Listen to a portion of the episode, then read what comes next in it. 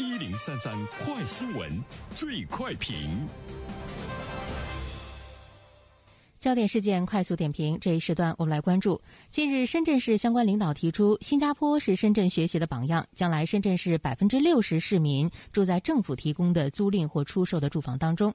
深圳能否学习新加坡模式，以及深圳如何学习新加坡模式，成为热议的话题。对此，我们有请本台评论员袁生听听他的看法。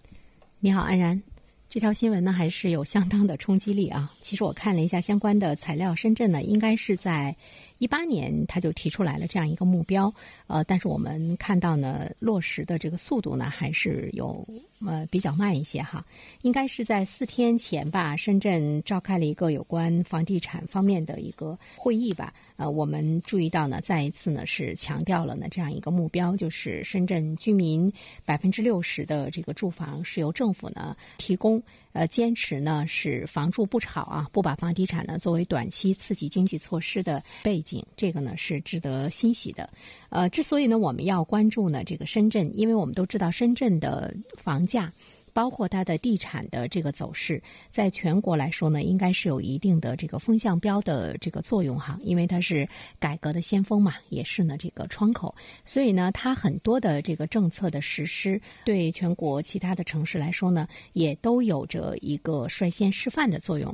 所以，深圳的百分之六十的居民会住在政府提供的租赁或出售的住房中。那么，对于我们其他城市来说，我们是否呢也有一份期待啊？啊，不管呢这个期待的时间有多长，但至少大家有了这样一个期待。呃，深圳目前它的人均居住的这个面积远远没有达到国家和广东省的最低的标准线。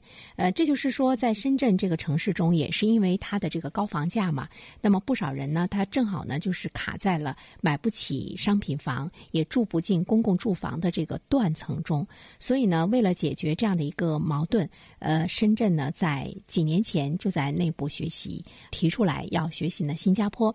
我们也都知道，近几年深圳在引进人才方面加大了力度哈，每年净流入的人口呢都是四十到五十万，城市化的进程肯定呢会产生巨大的住房和相关的这方面的这个消费。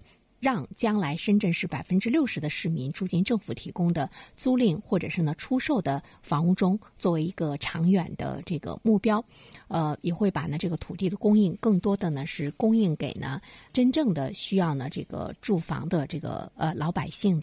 呃，另外一方面的话呢，其实我们也要看一下这个新加坡。去过新加坡的朋友呢，应该会有呢比较深刻的体会哈。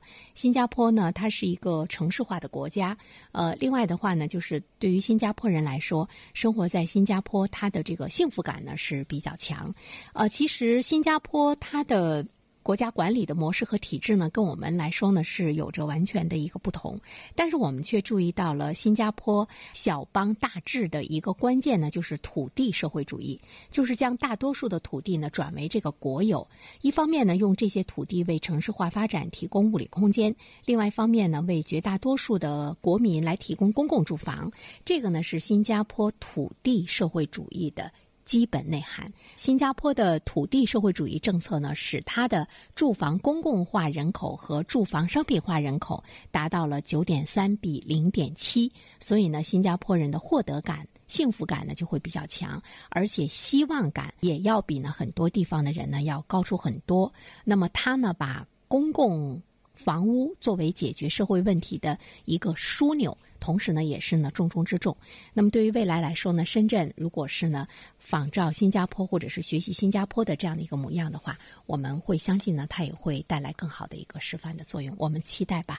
好了，安然，好，感谢原生。各位听友，大家好，感谢始终如一收听原声评论。不知道你是否听过原声读书？